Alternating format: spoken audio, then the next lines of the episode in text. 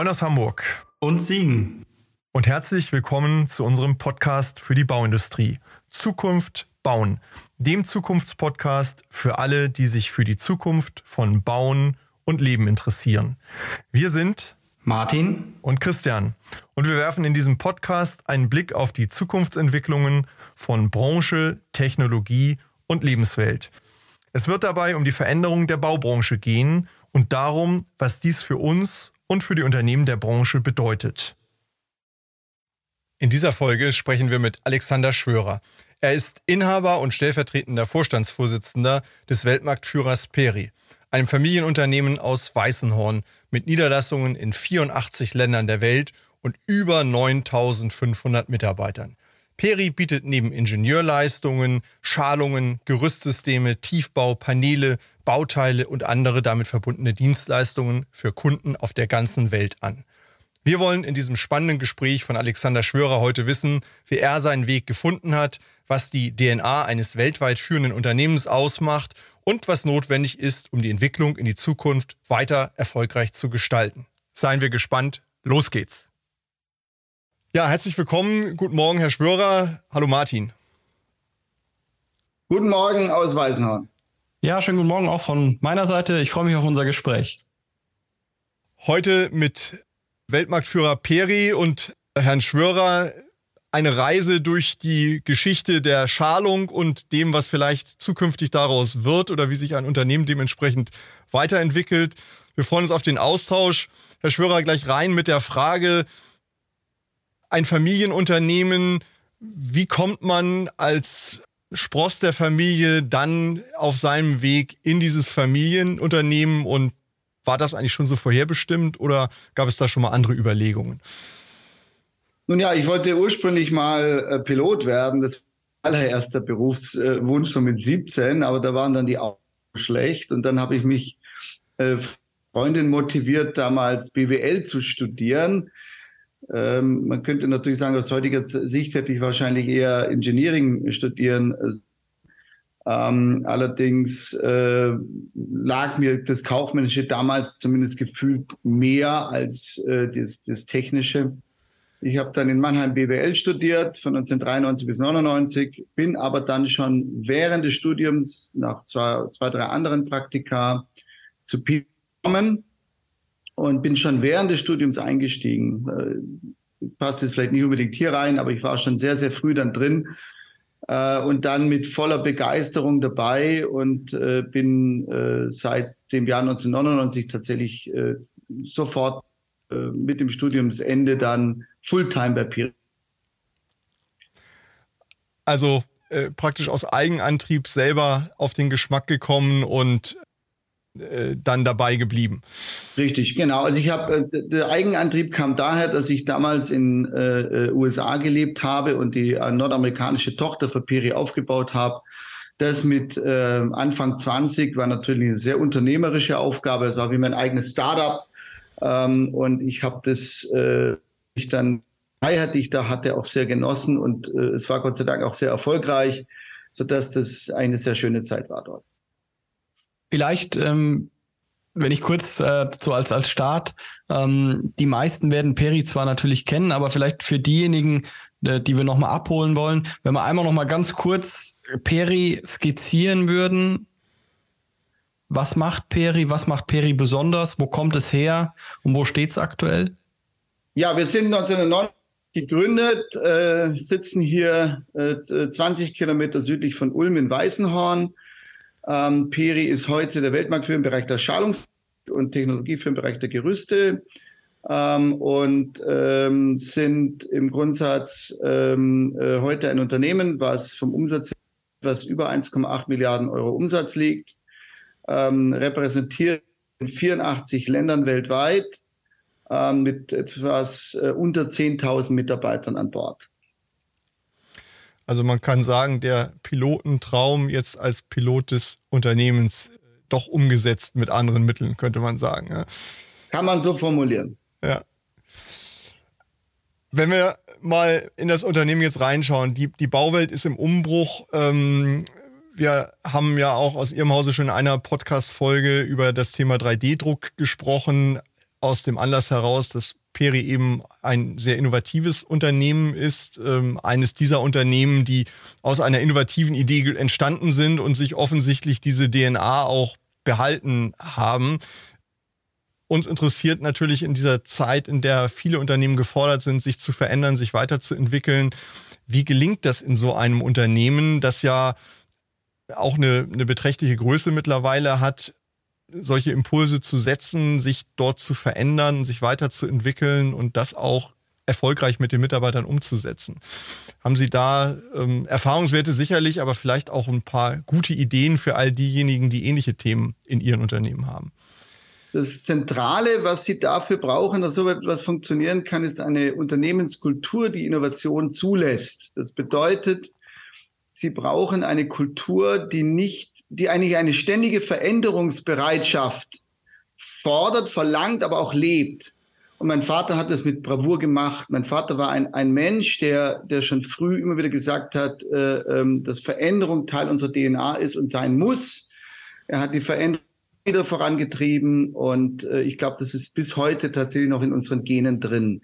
Natürlich gibt es bei einem Unternehmen, was eine Größenordnung hat, wie wir jetzt heute sind, äh, Beharrungskräfte. Das ist auch ganz normal, dass sie natürlich mit größer werdenden Abteilungen und größer werdenden Stäben und so weiter dann unterwegs sind und dass sie natürlich dann auch in einer solchen Phase äh, ähm, immer wieder dagegen kämpfen, dass sie sich diese, diese Agilität noch bewahren äh, äh, es lebt wirklich auch vom Vorleben, also indem wir selber immer wieder auf, auf diese Themen hinweisen, dass wir diese, dass wir Erfolge, die wir durch solche Veränderungen erreichen, feiern, dass wir äh, darüber kommunizieren. Äh, davon lebt das Ganze auch. Das heißt, wir immer wieder auch wachrütteln, immer wieder darauf hinweisen, dass wir, dass wir nur dann eine Chance haben, langfristig erfolgreich zu sein, wenn wir uns immer wieder verändern. Christian hatte ja gerade angesprochen, dass ähm, die Bauwelt im, im Wandel ist, dass viele Themen auf uns zukommen. Welches sind denn aktuell die Themen bei Ihnen, sagen wir mal die Top 3 Themen, die Ihr tägliches, aber auch strategisches Tun so am meisten beeinflussen, was das Unternehmen betrifft? Nun gut, ich meine, wenn Sie jetzt das rein kurzfristig betrachten, spielt natürlich zurzeit den Rückgang im Hochbau äh, in, in, in Europa wahrscheinlich schon eine zentrale Rolle. Das heißt, letzten Endes bedeutet es in dem Bereich, dass sie einfach strategisch sich äh, so orientieren, dass sie nicht äh, sich nur auf den Hochbau fokussieren, sondern eben möglichst andere Themen auch mitmachen, äh, die besser laufen. Und da gibt es zurzeit auch noch ein paar. Da gibt es äh, das ganze Thema Gerüstbau, da gibt es das ganze Thema, ähm, das ganze Thema Ingenieurbau mit, mit Brücken, mit Verkehrswegebau, mit, mit, mit U-Bahnen und vielem mehr. Also es ist ja schon noch einiges da, was in Deutschland gebaut wird. Äh, in, in, Brücken äh, zum Beispiel, da müssen Sie bloß mal rechnen, wann Brücken marode sind und ersetzt werden müssen und so weiter. Also gibt's, da gibt es genug zu tun. Ähm, deswegen ist diese, also allein schon dort leben das eigentlich vor. Ja. Was natürlich neue Technologien betrifft, äh, so sind wir ja mit dem ganzen Thema, was ich vorher schon erwähnt hatte, 3D-Druck, äh, sehr erfolgreich unterwegs. Äh, das macht doch richtig Spaß. Das ist eine, eine, super Truppe, die das macht. Äh, Fabian Meyer-Brötz hat ja auch schon einen Podcast hier gemacht. Und ähm, äh, haben jetzt gerade auch das größte Projekt gedruckt, äh, was wir bis jetzt gemacht haben. Was ist ein, eine, ein Serverhotel, wie das so schön heißt, in Heidelberg. Ähm, und das lief auch extrem gut. Also das war jetzt das, das, das Neueste. Äh, natürlich wird dieses Startup, das wir da äh, äh geformt haben und in Kooperation mit Cobot äh, aus Dänemark machen, auch immer wieder äh, weiter und da wird sich sicherlich noch sehr viel weiter tun. Denn angetrieben wird das Thema von einem anderen Trendthema, das wir auch alle kennen, das ist der Fachkräftemangel.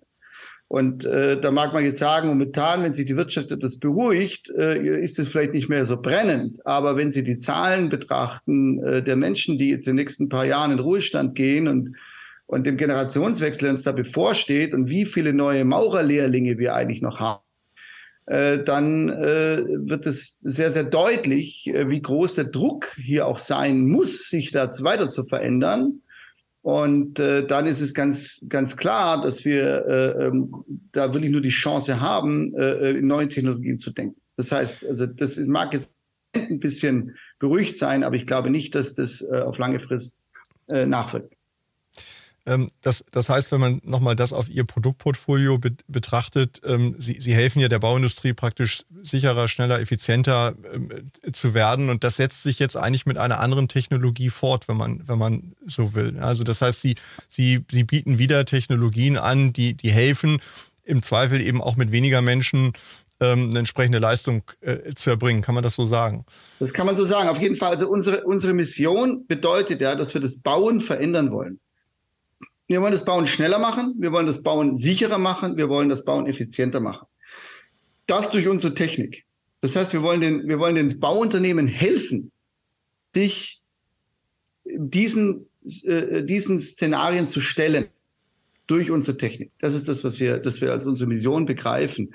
Und dazu hilft natürlich auch sowas wie 3D-Druck, ganz klar. Also Druck bedeutet, ich kann gewisse Dinge machen, die ich bis jetzt gemauert habe, die kann ich jetzt drucken. Ja, Druck, diese, die Leute, die das ganze Ding drucken, die finde ich noch einfacher, so blöd es heute klingt, aber sie, sie, sie werden zunehmend kommen, diese traditionellen Handwerksberufe nachzubesetzen. Und ganz ehrlich, bis jetzt haben wir immer gesagt, bis zur Pandemie, ja gut, dann holen wir sie halt aus Osteuropa. Die haben da unten aber auch Vollbeschäftigung.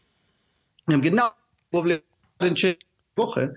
Die haben genau dasselbe Problem wie wir. Also auch dort kriegen sie diese Leute nicht. Und deswegen ähm, äh, dieser Trend ist, ist meiner Ansicht nach die nächsten Jahre nach, am nachhaltigsten auch bewegen. Ich, ich, glaube, es ist auch richtig, sich hier nicht auf äh, andere Märkte zu verlassen, sondern sich erstmal ähm, selber zu helfen und das Problem selber zu lösen. Alles andere mag dann on top vielleicht eine Entlastung bringen. Nochmal einmal zur Kultur zurück. Also Sie haben das so schön eben gesagt, wir haben da ein Startup praktisch innerhalb unseres Unternehmens gegründet. Das tun ja auch andere Unternehmen und so einfach ist das ja immer gar nicht, dann äh, in so einer Koexistenz was Neues zu machen. Vielleicht dazu nochmal zwei, drei Eindrücke. Wie, wie wird das intern aufgenommen, dass da jetzt praktisch eine Einheit, eine eigene Einheit ähm, etwas macht, was ja doch die Arbeit des einen oder anderen perspektivisch etwas kannibalisieren äh, äh, mag. Wird das so wahrgenommen oder findet man das eben gerade als Speerspitze der Innovation im eigenen Hause gut und als normalen Ausdruck dieser Innovationskultur? Nee, ich glaube, das, äh, das ist keine Konkurrenz. Außerdem ist es wirklich keine Konkurrenz. Das ist eher eine Markterweiterung äh, mhm. für uns. Es kann aber auch mal eine Konkurrenz werden. Aber es ist immer noch besser, dass sie das dann selber machen ja. und selber so ein Startup haben, als wenn sie, als ob sie zuschauen und dann hinterherlaufen. Ja. Also sie müssen eher die, die Kontrolle, das Aktive selber ja. in der Hand haben. Deswegen habe ich auch keine Befürchtung über so eine interne Konkurrenz und außerdem, die wäre auch gar nicht mal so schlimm, denn äh, ähm, so ein bisschen Konkurrenz bewegt ja auch was. Das ja, ja. Also ich ähm, glaube, der, der, der alte Satz, schlag dich lieber selbst, bevor der Wettbewerb es tut, der äh, steht jedem Unternehmer gut zu Gesicht, denke ich. Ja. Ich glaube, die Automobilindustrie äh, freut sich über den Satz, wenn man die letzten zwei, drei Jahre zurückblickt, was das Thema E-Mobilität angeht. Ja, da wäre man ja, wahrscheinlich. Also im Grunde ist das jetzt nicht ganz so äh, dramatisch wie bei der E-Mobilität, sondern es ist ja bei der E-Mobilität auch ein politischer Impetus dahinter. Genau. Den haben wir jetzt in dem Bereich, ja, sondern das ist eine Trendentwicklung, die, die passiert, äh, vor allen Dingen angetrieben durch die Fachkräfteknappheit und dann unterstützt natürlich durch, durch so Freiformen und so andere Themen, die dann aus der Architekturrichtung kommen, die das Ganze auch nochmal beflügelt. Ja, also, äh, aber im Grundsatz ist es eine Entwicklung, die äh, vor allen Dingen durch die Fachkräfteknappheit wirklich angetrieben ist. Ich glaube, gerade beim Thema 3D-Druck ist es auch nochmal wichtig zu betonen, Sie haben es eben so im Nebensatz gesagt, es gibt Dinge, die, damit, die man damit machen kann, andere wiederum nicht, ja. Und das ist, glaube ich, eine Mentalitätsfrage auch. Die Grenzen des 3D-Drucks sind in Anführungszeichen noch da. Aber ich glaube, wenn man an so ein Thema immer mit dem Ja, aber rangeht und die Ausnahme sucht, wo es nicht funktioniert, zumindest mal noch nicht, dann kann man so ein Thema auch kaputt machen. Also dieses Motto, du findest immer 100 Leute, die die Kerze ausblasen wollen, aber schwierig den einen, der sie äh, anzünden will. Das ist so 3D-Druck für mich das Paradebeispiel. Es gibt so viele interessante Anwendungsfälle. Und wenn ich jetzt immer ankomme mit der statischen Situation oder mit der Raumgröße, wo es halt nicht geht, dann rede ich so ein Thema kaputt. Und das ist, glaube ich, für uns auch wichtig als Kulturkreis in Deutschland, nicht auf diese Ja-Aber-Mentalität äh, sich da zu reduzieren. Absolut korrekt. Äh, Deutschland neigt sehr zur, ich mache mich selber klein Geschichte. Ähm, auch zurzeit wieder ganz deutlich. Also wir machen uns viel schlechter, als wir eigentlich sind. klar, wir haben politische Probleme in Deutschland, absolut, aber ähm, ich kann jetzt die Politik hier in Deutschland nicht ändern, äh, also muss ich damit zurechtkommen. Äh, wenn man mal ins Ausland betrachtet, dann sind teilweise die Mentalitäten andere. Also Nordamerika ist sehr viel mehr, ich krempel die Ärmel hoch und mach's einfach. Und allein schon die, die, diese Angst zu scheitern, die haben sie in Nordamerika nicht, weil das ist völlig normal, dass ein Gründer in Nordamerika ein paar Mal gegen die Wand läuft, bevor er vielleicht etwas findet, womit er nicht Erfolg hat. Äh, das muss bei uns noch in die Köpfe rein. Und äh, äh ich sehe ich selber habe jetzt in 13 Startups investiert und werden auch noch mehr machen. Äh, und ich arbeite dort mit den Gründern eng zusammen. Und, und eine tolle Generation, die da heranwächst, das sind super Leute, äh, ähm, nicht nur im Bausektor, in vielen Bereichen haben wir, da entwickelt sich richtig was Gutes. Und diese Leute müssen wir unterstützen. Das muss man mit Kraft und mit Mut machen. Und da wird auch mal eins kaputt gehen. Aber das ist ja wirklich kein persönlicher, äh, äh, äh wirklich keine Niederlage der Person des Gründers das ist eine Lernerfahrung, okay, dann haben wir im Grunde natürlich Geld verbrannt, mag sein, aber lass uns daraus lernen, sehen, was wir besser machen können und das nächste Mal gelingt es uns dann vielleicht. Mhm. mhm. Aber diese Mentalität muss bei uns einfach stärker werden, ja, weil ich glaube, dass das das Problem ist, äh, warum wir vielleicht dann neue Technologien am Anfang wieder anzünden, aber sie dann an andere Märkte verlieren, weil wir Angst haben, Themen umzusetzen. Und das ist von der Politik ein Problem bis zu den Unternehmern. Das ist überall im Kopf.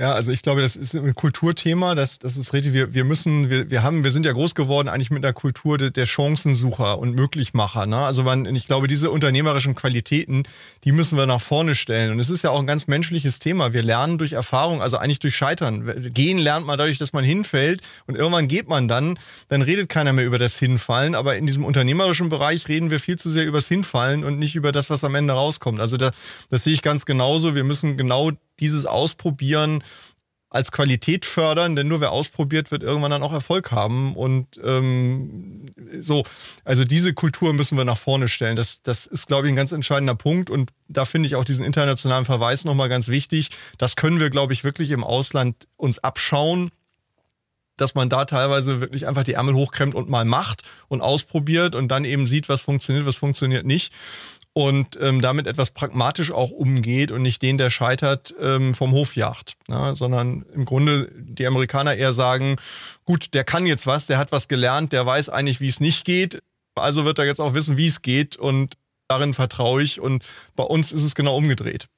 Ja, Christian, an dem Punkt, wir, wir wollten es, ja. glaube ich, eigentlich eher am Ende diskutieren, das Thema Blick äh, ins Ausland oder vom Ausland auf äh, Deutschland, was die Bauwirtschaft angeht. Aber ich glaube, jetzt passt es ganz gut rein, weil wir eh schon bei dem Thema sind. Ähm, jetzt haben Sie den Vorteil, dass Sie mit Peri, aber auch persönlich natürlich äh, in allen Märkten nahezu der Welt zu Hause sind und nicht, sage ich mal, die nationalen Scheuklappen äh, aufhaben. Wenn man, sag ich mal, aktuelle Themen sich anschaut, die der Bauindustrie gegenübersteht. Das sagen wir jetzt Konjunkturthemen, aber sagen wir auch Themen der Digitalisierung, der Nachhaltigkeit, Fachkräftemangel, aber auch grundsätzliche Themen. Wie beurteilen Sie so die Lage der, der, der deutschen Bauwirtschaft, der Bauindustrie im Verhältnis zu, zum internationalen Vergleich? Wie sind auch Herangehensweisen anders? Oder wie blickt auch das Ausland auf uns? Das ist ja auch immer mal ein interessanter Aspekt, wenn Sie da mit den internationalen Kollegen sprechen. Wie, wie beurteilen Sie das? Also das Ausland blickt auf uns eigentlich mit sehr großem Respekt. Ähm, Deutschland hat weiterhin einen weltweiten Ruf und wenn Sie als deutsches Unternehmen weltweit unterwegs sind, dann wird Ihnen erstmal Respekt und Achtung gegenübergebracht, ähm, weil äh, Deutschland generell im Bereich Technologie her einfach extrem stark dasteht. Jetzt darf ich aber nicht übersehen, dass es im Baubereich Märkte gibt, die uns äh, auch in mancherlei Punkten voraus sind. das gibt es im Bereich ähm, äh, Effizienz. Äh, äh, und, und, und schauen Sie mal die Nordics an zum Beispiel. Ähm, da gibt es Märkte, die arbeiten äh, sehr viel offener neuen Technologien, als jetzt das in Deutschland der Fall ist. Das liegt vielleicht daran, dass wir in Deutschland sehr lange jetzt zum Beispiel mit günstigen Subunternehmen aus äh, Ost- und Südosteuropa gearbeitet hatten. Das ist, die waren in den Nordics nicht immer so frei verfügbar oder nicht in der Menge verfügbar. Ähm, das ganze Thema Nachhaltigkeit im, im, im, im Baubereich zum Beispiel zusätzlich äh, noch eine sehr, sehr große Rolle, auch im Bereich der Nordics, also eine Firma Skanska oder NCC im Norden, nach den ganzen Themen und legen sehr, sehr großen Wert darauf, dass wir hier äh, gut aufgestellt sind. Und ähm, äh, wenn ich dort mit dem Management mich äh, treffe, dann geht es um solche Themen. Da geht es auch um die Zukunft des Betons. Wir arbeiten heute schon mit äh, stark recyceltem Beton ähm, und erklären mir dann, dass sich der zum Beispiel anders verhält als Beton, äh, den sie bis jetzt verwendet haben. Solche Dinge. Ja ähm, äh, ist auch in Nordamerika, in Australien, in Singapur, in, in diesen Märkten ist das überall ein Thema. Jetzt kommen Sie auf Märkte dann wiederum, die sind noch deutlich hinter uns. Da gibt es natürlich äh, ganze Reihe von Märkten, die natürlich von der Entwicklung her lange noch nicht so weit sind. Südamerika oder Indien oder ähnliches. Ähm, da gibt es noch vieles äh, an, an, an traditionellen Baumethodiken, die Sie dort vorfinden. Da fehlen Krane, da fehlen ähm, ähm, ja, Dinge, die wir hier als selbstverständlich erachten. Äh, die bauen auch wie bei uns in den 60er Jahren. Auch das in sehr, sehr vielen äh, Ländern. Also die, das heißt, ist unglaublich divers. Sie finden unglaublich unterschiedliche Ansätze in unterschiedlichsten Märkten. Das macht spannend, aber das macht es auch kompliziert. Deswegen hat Peri auch insgesamt über 60 Produktsysteme, um uns auf die jeweiligen Gegebenheiten der jeweiligen Märkte einzustellen. Da habe ich nochmal eine, eine Frage. Wir haben jetzt über Innovation gesprochen, unter anderem den, den 3D-Druck. Das heißt ja, Innovation in Deutschland muss nicht gleich sein, dass ich sage, das ist ein super Thema, das kann ich auch in, in Indien oder Südamerika oder Australien ähm, ausrollen, sondern auch da sind Sie unternehmensintern wahrscheinlich in unterschiedlichen Geschwindigkeiten dann unterwegs. Wie, genau. wie gehen also, Sie mit diesen Spannungen um? Wie, wie managt man das?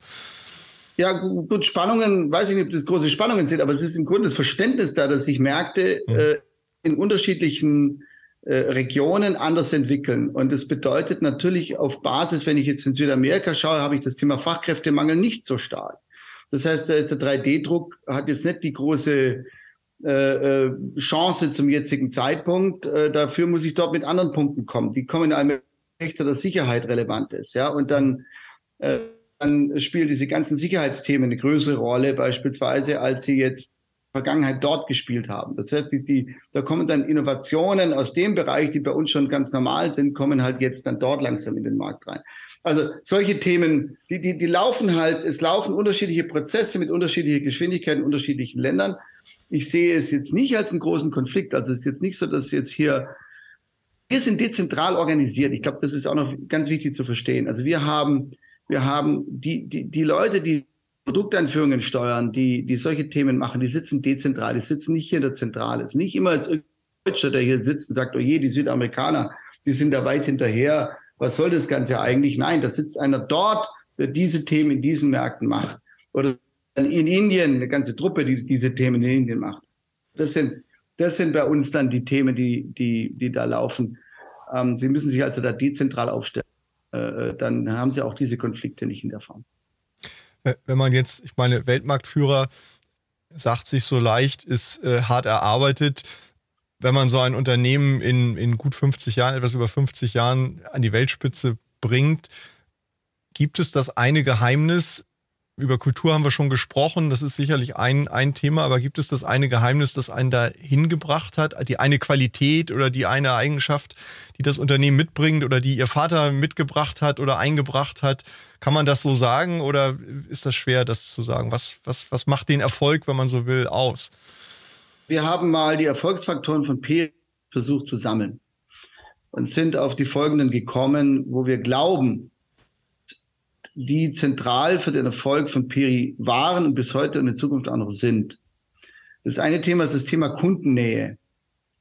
Ja, wir, wir, wir wollen den Kunden nahe sein. Und das ist jetzt nicht nur eine Floskel oder auch nicht nur geografisch gemeint, wo wir sagen, klar haben wir über 200 der Welt und, und sind in 84 Ländern. Äh, logisch, da habe ich Leute, die sprechen die Sprache und so weiter, die sind in der gleichen Zeitzone, Ahnung. Klar, aber es ist nicht nur das, es ist auch den Kunden wirklich zu verstehen.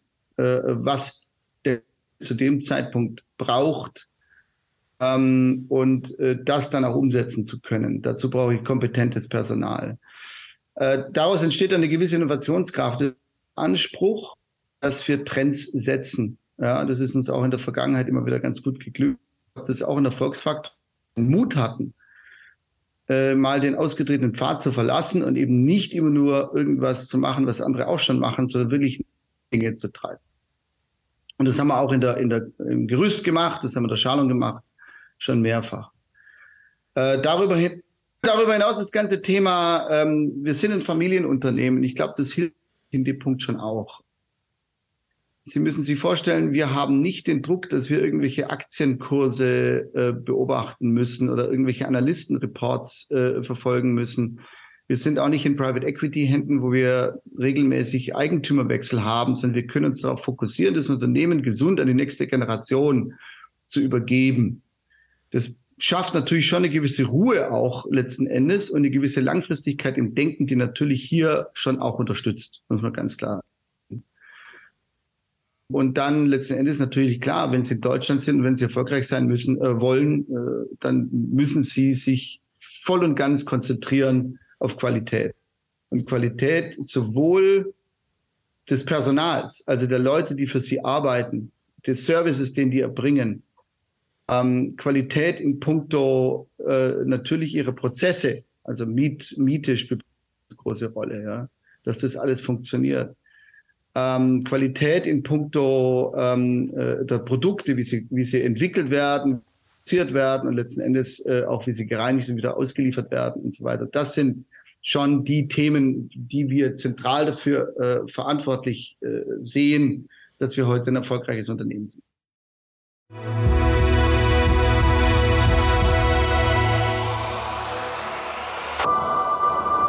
An dieser Stelle ein kurzer Hinweis in eigener Sache für diejenigen unter unseren Zuhörern, die sich gerade in ihrem eigenen Unternehmen mit relevanten Zukunftsfragen befassen und die deren Ausgestaltung und die Umsetzung von Lösungen beschleunigt und ergebnisorientiert für den Erfolg vorantreiben wollen. Sprechen Sie gern Martin Ferger für Themen zu Lean, BIM, Digitalisierung und Prozessoptimierung über www.ferger-consulting.de und mich, Christian Haag, zu strategischer Transformation, Strategie, Führung und Sparring für Top-Entscheider über www.christianhaag.de an. Im Rahmen dieses Podcasts, aber auch darüber hinaus, tragen wir gern als Speaker in Präsenz oder online zur Inspiration Ihres Publikums im Rahmen Ihrer Veranstaltungen bei. So oder so freuen wir uns auf und überregen Austausch mit Ihnen und euch. Nehmen Sie, nehmt einfach Kontakt zu uns auf.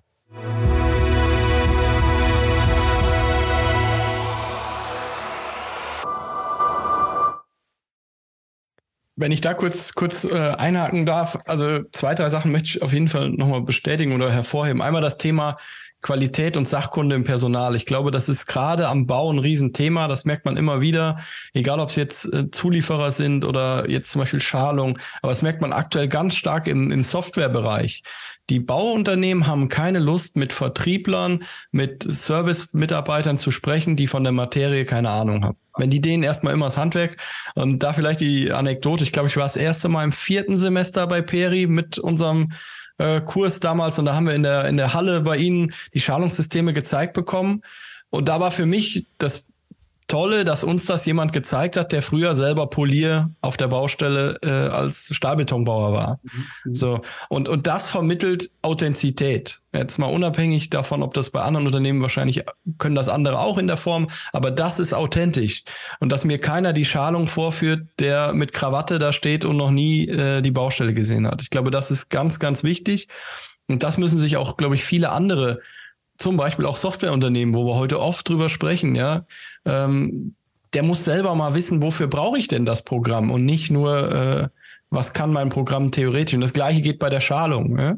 Also hat man gemerkt, wie der Kollege die Schalschlösser ein- und ausgeschlagen hat. Das hat er nicht zum ersten Mal gemacht und er hat es auch schon mal bei schlechtem Wetter gemacht und nicht in der geschützten Halle. Ich glaube, das sind wirklich ganz, ganz äh, wichtige Themen, dass man da äh, die Leute entsprechend äh, vorhält, die auch die Qualität haben, das äh, authentisch zu zeigen. Wir, wir sind, ich, ich, ich bleibe nochmal hängen am Thema Menschen und, und auch Kultur.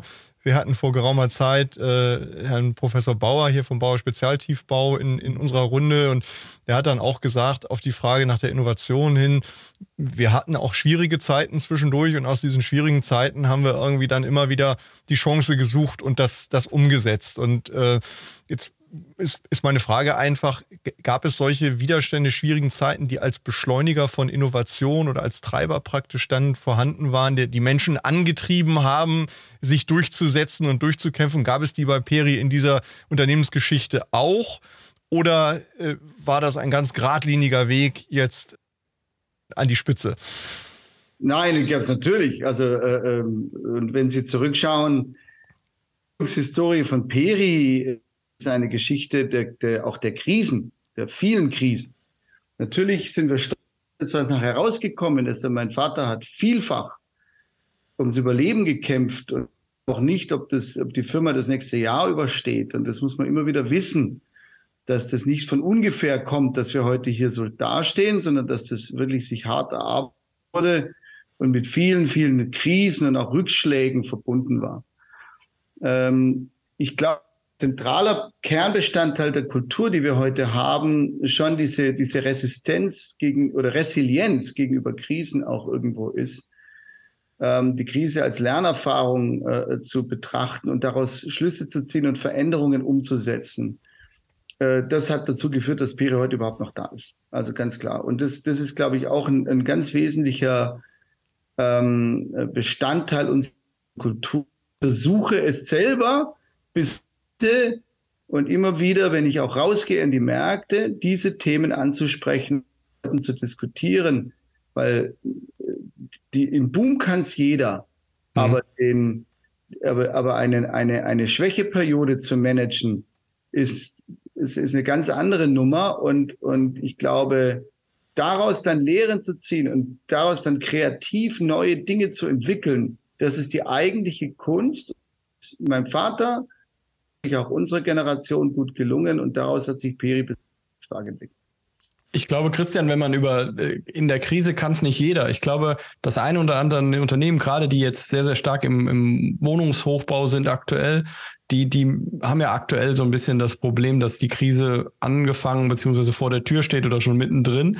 Und ich glaube, die Reaktion des einen oder anderen Unternehmens weiß ich nicht, ob die aktuell gut ist, weil es gibt tatsächlich auch wieder die Tendenz, okay, wir streichen F&E-Budgets zusammen, wir streichen Weiterbildungsbudgets zusammen oder wir verhängen Einstellungsjobs, äh, unabhängig davon, ob ähm, gute Mitarbeiterinnen und Mitarbeiter mir gerade durch die Lappen gehen, obwohl ich die haben will, weil ich einfach pauschal einen solchen Stopp äh, verhängt habe. Ich glaube, dass da der ein oder andere nochmal drüber nachdenken muss, ob das tatsächlich die richtige Reaktion jetzt ist, weil jetzt dann haben wir wieder diesen Effekt, F&E und Weiterbildungsbudgets runterzukürzen in der Krise. Klar macht das erstmal die Zahlen kurzfristig ein bisschen schöner.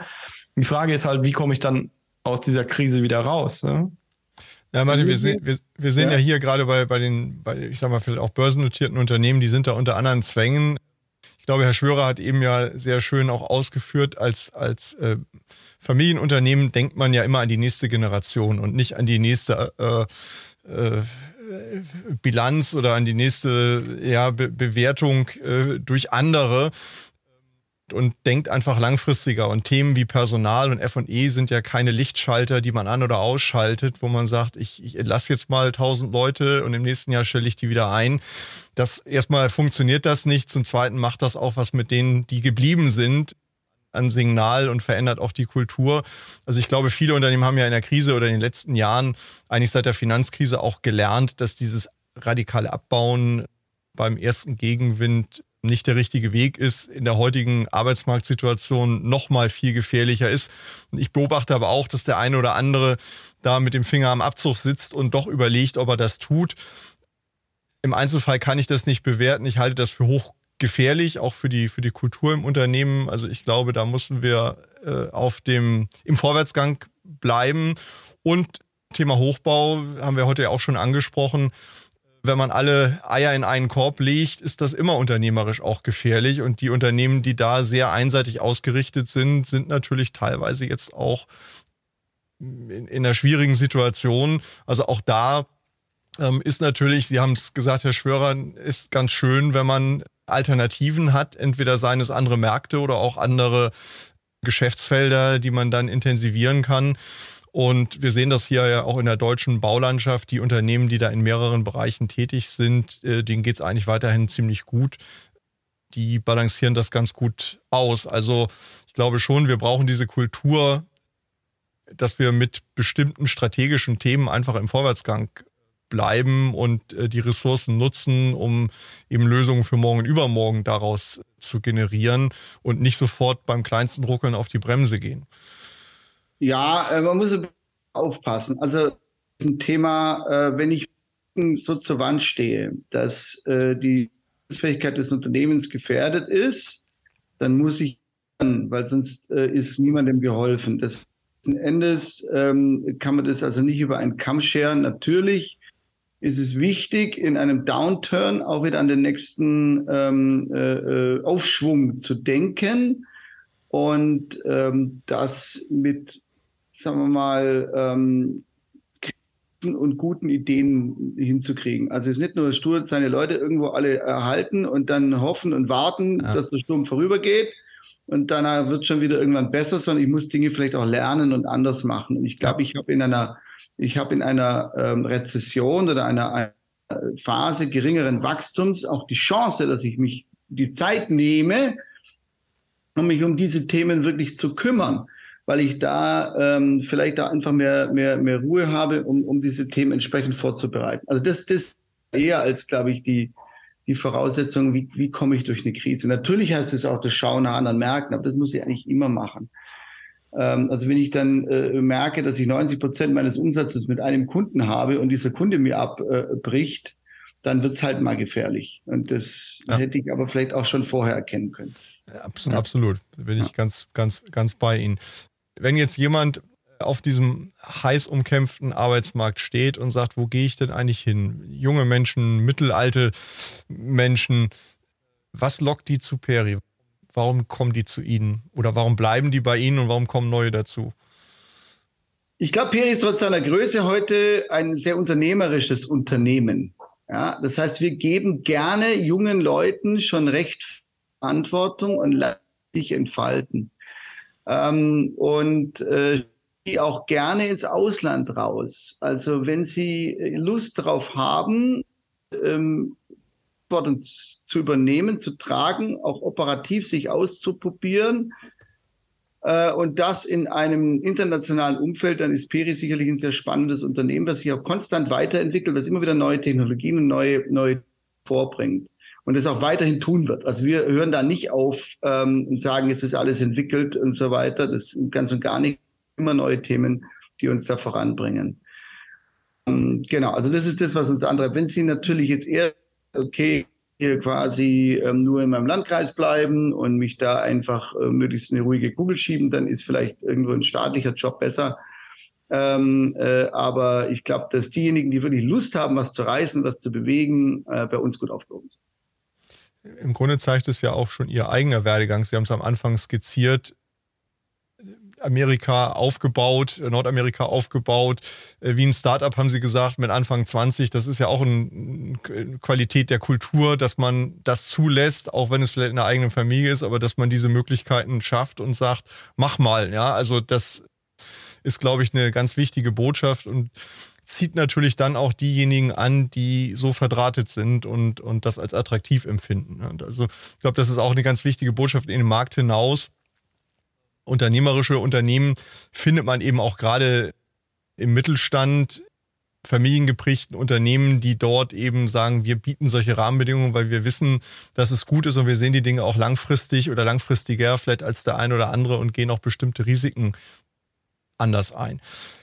Wenn Sie jetzt, also es ist ja schwierig, aber wenn man den Blick mal in die Zukunft wirft, ähm, wir haben Themen Fachkräftemangel, wir haben das Thema Nachhaltigkeit, wir haben relativ schwierige politische Rahmenbedingungen im Moment, zumindest in den europäischen ähm, Märkten. Wie sieht die Bauindustrie in den, in den nächsten Jahren aus? Wie, was, was sind die großen Linien, die man vielleicht jetzt schon so sieht? Was, wie würden Sie das sagen? Und was, wie sieht Perry in, ich weiß es gar nicht, vier, fünf Jahren perspektivisch aus? Ohne dass wir die Glaskugel hier miteinander haben. Aber was sind so die großen Linien, die Sie heute schon sehen? Ähm, also, wie sieht die Bauindustrie aus? Also, gebaut werden wird immer, das mal ganz klar zu sagen. Ein physisches Dach über dem Kopf, wenn das Dach nur virtuell ist, wird es irgendwann mal nass oder kühl. Und äh, das ist dann unangenehm. Das heißt, nein, sie brauchen tatsächlich, wir müssen bauen und wir müssen auch so bauen, dass Dinge Bestand haben und dass wir, dass wir auch uns als, als, als Land und äh, als Industrienation weiterentwickeln können. Das, dazu, dazu ist Bauen eine wichtige Grundvoraussetzung. Und deswegen braucht man, brauchen wir uns um die Bauindustrie an sich keines. Die Dinge werden sich innerhalb der Bauindustrie allerdings verändern. Das, natürlich werden wir äh, nachhaltiger bauen müssen, an Baustoffen äh, bauen. Wir werden auch vielleicht andere Baumethodiken Modularisierung ähm, oder, oder äh, andere Bauwerkstoffe, Holzhybrid und ähnliche Themen äh, äh, vermehrt sehen. Aber das bedeutet nichts anderes, als es sind Chancen da. Und es sind Chancen da für Startups, es sind Chancen da für etablierte Unternehmen, wenn sie sich entsprechend agil zeigen. Ähm, deswegen bin ich eigentlich da durchaus optimistisch, dass wir auch in den nächsten Jahren äh, weiterhin äh, wachsen können. Das heißt, Peri ist ein Unternehmen, äh, hat noch große Wachstumsmöglichkeiten. Und wir wollen auch weiterhin wachsen, international wie auch in Deutschland. Und, und da gibt es auch noch Chancen. Und, und das hängt davon ab, wie wir uns selber aufstellen und wie wir uns selber positionieren und ähm, äh, mit welchen neuen Technologien wir an den Start gehen. Ähm, aber ich glaube, das eine oder andere auch sehr positive erleben. Natürlich haben wir Herausforderungen, das ist ganz normal. Äh, aber wenn Sie mal international schauen, da gibt es wenige Länder, wo die politischen Rahmenbedingungen so top sind, dass sie da keinen Grund zu irgendwelchen haben. Also sie müssen sich halt irgendwo überall diesen Themen stellen. Das ist nicht überall einfach. Und das war in Deutschland in den letzten Jahren vielleicht ein bisschen äh, gefühlt einfacher und jetzt ist es halt etwas komplexer und ähm, jetzt haben wir interessante Diskussionen zurzeit. Mal schauen, in welche Richtung die ganzen Themen gehen.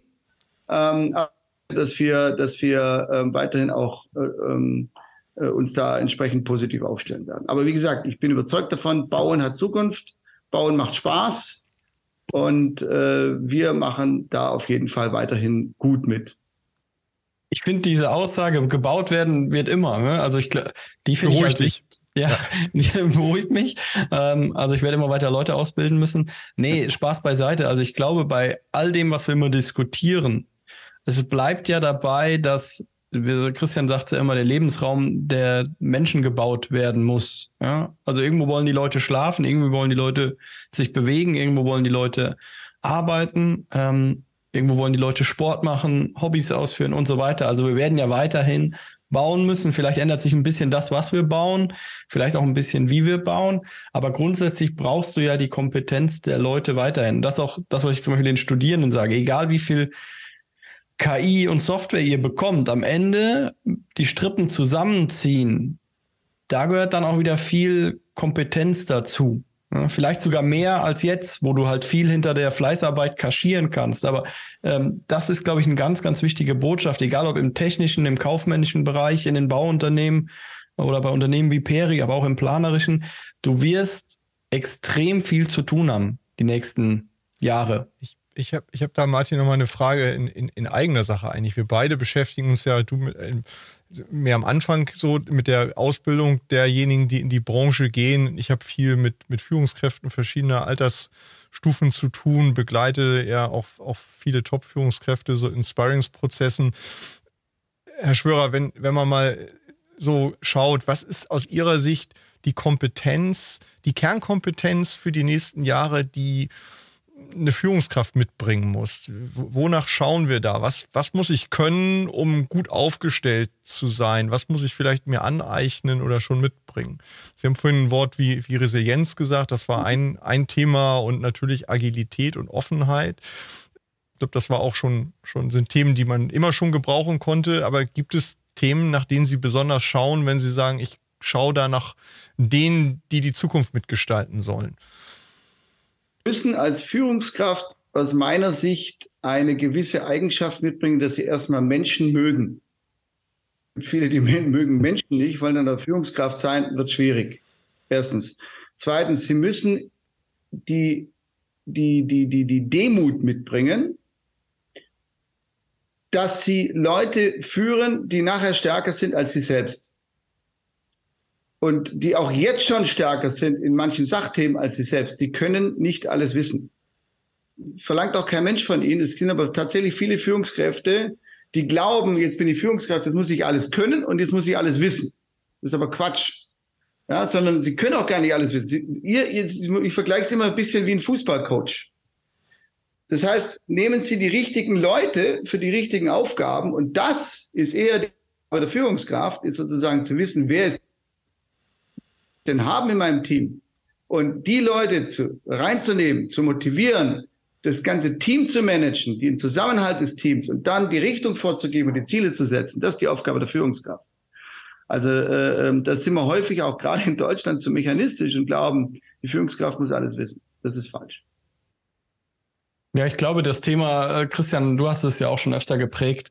Führung ist immer noch mal was anderes als Management. Ne? Also du musst wirklich Leute, den Leuten ermöglichen, ihren Weg auch im Unternehmen zu gehen. Das ist, glaube ich, ein ganz, ganz wichtiges Thema. Ja, Führungskräfte müssen diese Rahmenbedingungen setzen. Und das, ich liebe ja auch, Martin, du weißt, dass wir sind da beide affin, diese Fußballanalogie in den äh, Darstellungen. Also da, da, ich sehe das ganz genauso an der Stelle. Genau das muss genau das muss passieren, genau so muss es eigentlich sein, dass ich äh, mich auf der Trainerbank sehe und eben nicht mich in Konkurrenz zum Stürmer oder zum Torwart oder wem auch immer sehe. Also das Rollenverständnis, glaube ich, spielt eine große Rolle und ich spüre im Moment in den Unternehmen doch also auch viele, die hadern mit ihrer Rolle und die also die auch Schwierigkeiten haben, diese Rolle für sich für die nächsten Jahre äh, klar zu bekommen, weil sie oft in die Position gekommen sind aus eher der fachlichen Kompetenz heraus und jetzt viel stärker dieses Moderieren und Rahmengestalten gefordert ist, als das in der Vergangenheit der Fall war. Es wäre früher auch schon richtig gewesen, aber es ist oft einfach auch nicht so gefordert worden. Ja, und es ist aber auch falsch, wenn Sie jetzt hergehen, ich habe den Fehler selber gemacht, also den macht, glaube ich, auch jeder mal, dass Sie den besten Experten dann zum Chef machen. Ja. Und sie verlieren den Experten und sie kriegen einen schlechten Chef. Also ja. im, Extremfall. Und so war es bei mir. Ja, also ich habe tatsächlich den Fehler gemacht als junger Mensch in den USA und habe genau das so getan und wir haben dadurch deutlich mal Federn gelassen. Also ich habe die, ich habe das blutig erlebt sozusagen. Ähm, und das ist, sie, sie müssen schauen, dass sie die besten People aber nicht nur ein, ein, ein, ein Hugging People Person, also der irgendwie alle lieb hat, sondern sie müssen einen nehmen, der die Leute fordert, der die Leute pusht, der die Leute entwickelt, der aber auch genau weiß, was macht, die nicht performen. Ja, also da ist schon, also es, es geht um People Management in Führung und nicht um Expertentum. Das ist ja ein ganz wichtiger Grundsatz. Ich glaube, das ist gerade für Bauunternehmen, das will ich jetzt nochmal betonen, so ein riesen, riesen Punkt. Der beste Bauleiter wird meistens der Abteilungsleiter der, und dann immer so weiter. Das ist so ein Dominoeffekt. Ich habe aus eigenen, aus dem eigenen Umfeld auch schon Fälle kennengelernt, wo jemand der beste Bauleiter war, den ich in meinem Leben je kennengelernt habe. Aber der hatte keine, gar kein Interesse eigentlich in, für, von sich aus an dem Thema strategische Personalführung, Akquisetätigkeiten und Co. Also dementsprechend glaube ich, ist es wirklich immer wichtig, die richtigen Leute an die richtige Stelle zu setzen. Und das ist gerade im Bau, wo das manche ja auch aus totaler Technik Technikverliebtheit und Überzeugung machen, dieses Bauen. Den tut man auch manchmal persönlich, den Leuten gar keinen Gefallen, in die Führungsposition zu heben. Ja, absolut. Vielleicht so, jetzt haben wir mal eine schöne Weltreise gemacht durch viele Themen und Kontinente, gedanklich zumindest.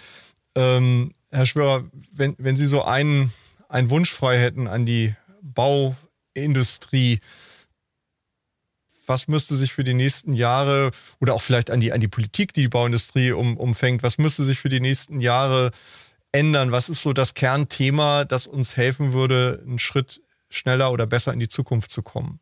Gibt es das? Das ist sehr schwer zu formulieren, weil im Grundsatz da natürlich sehr viel Politik mit reinspielt. Also ich kann nur eins sagen, ich glaube, wir müssen mit mehr Ruhe an Themen rangehen und weniger Panik machen. Ich glaube, wir müssen letztendlich, ähm, äh, sagen wir mal, selbstverständlich die Veränderungen pushen, aber das mal schön sachlich und klar, klarer kommunizieren, wie wir das hier im Unternehmen auch machen. Weniger Wind machen, ich lese immer wieder Paniküberschriften über den Bau, aber wenn ich dann tatsächlich jetzt äh, wie die letzten Wochen am Markt unterwegs bin, dann sieht die Welt eigentlich gar nicht so fürchterlich schlecht aus da draußen. Natürlich ist der Hochbau sehr niedrig, aber das ist jetzt nichts Neues. Also wir hatten immer, wenn die Zinsen solche Phasen auch wieder auf. Das heißt, jetzt muss ich mich eigentlich hingehen und ich muss mich in dieser Phase, wie sie jetzt ist, vorbereiten auf die Phase danach. Ich muss mir überlegen, was brauche ich, was habe ich in der Vergangenheit gut gemacht, muss ich besser machen, wie muss ich mich aufstellen. Das ist aber im Grunde ein ganz normaler Vorgang den kann man mit Ruhe machen. Ähm, da muss man vielleicht die eine oder andere harte Entscheidung auch treffen. Das ist ganz normal. Aber letzten Endes, äh, ich glaube, wir brauchen etwas mehr Gelassenheit und, und mehr, mehr, mehr Fokus auf die Themen, die uns wirklich bewegen. Ein schönes Schlusswort, finde ich. In der hektischen Welt die Ruhe und den Blick fürs Wesentliche zu bewahren und dann mit dieser Gelassenheit richtige Entscheidungen zu treffen, die dann vielleicht auch Bestand haben und, und etwas Ruhe eben auch in diese Unruhe hineinbringen, ist mit Sicherheit ein ganz kluger Rat und den sollten wir vielleicht alle mitnehmen an dieser Stelle, denn äh, offensichtlich scheint das ja auch eins der Erfolgsrezepte von Peri zu sein, dass eben diese Unternehmensgeschichte über viele Jahre dann doch mit Ruhe und Beständigkeit äh, zu einer Welterfolgsgeschichte gemacht hat. Vielen Dank von meiner Seite, Herr Schwörer. Sehr Tolles gerne. Gespräch. Vielen Dank für die Impulse, auch im Namen unserer Hörerinnen und Hörer. Martin. Vielen Dank auch von meiner Seite. Ich glaube, es war eine sehr, sehr spannende Reise und ich würde mich freuen, wenn wir das in einer gewissen Zeit nochmal wiederholen können. Gerne. Dankeschön. Danke. Tschüss. Tschüss. Tschüss. Vielen Dank an Sie und euch fürs Zuhören bei Zukunft bauen, dem Zukunftspodcast für die Bauindustrie. Wenn euch der Podcast gefällt, würden wir uns über eine Bewertung freuen und natürlich darüber, wenn ihr den Podcast bei einem Podcast-Provider eures Vertrauens abonniert. Wir freuen uns auf ein Wiederhören. Bis bald.